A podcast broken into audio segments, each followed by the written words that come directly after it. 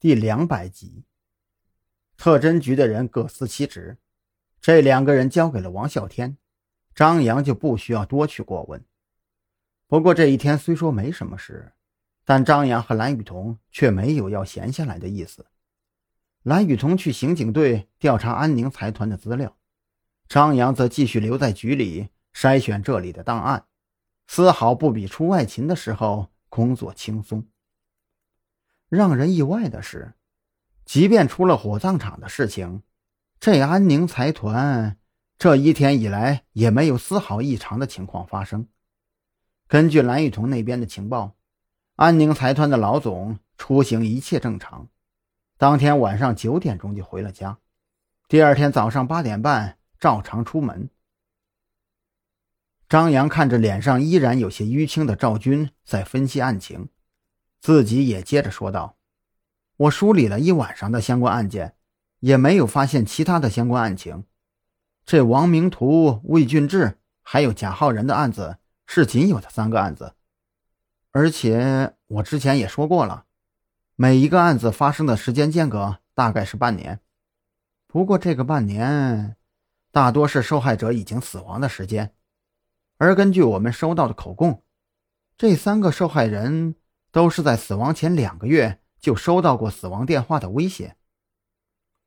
赵军眯起眼睛，这也就是说，如果有第四个受害人的话，那么最近他就应该已经接到电话了。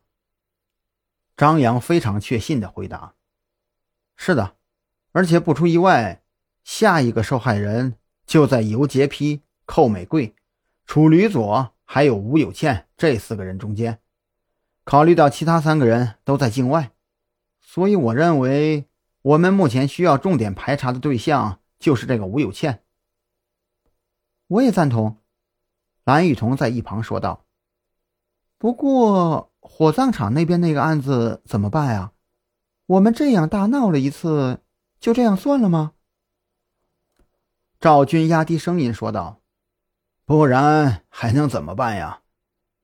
那天逃走的那辆车，你昨天不是已经联合李杜去追查了吗？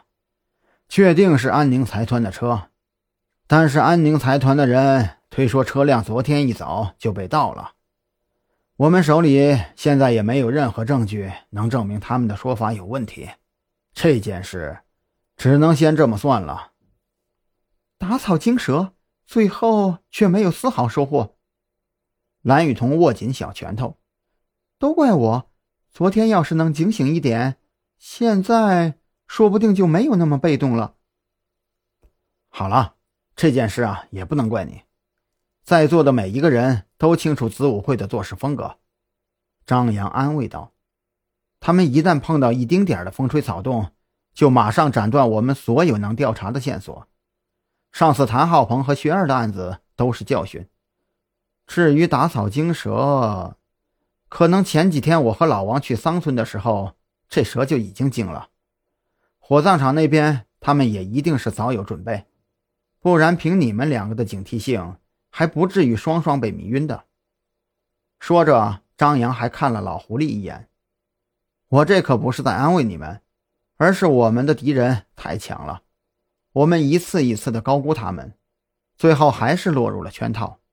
事到如今，我们每一次几乎都是在被他们牵着鼻子走。只有谭浩鹏啊，算是一个小小的突破，但最终也是以失败而告终。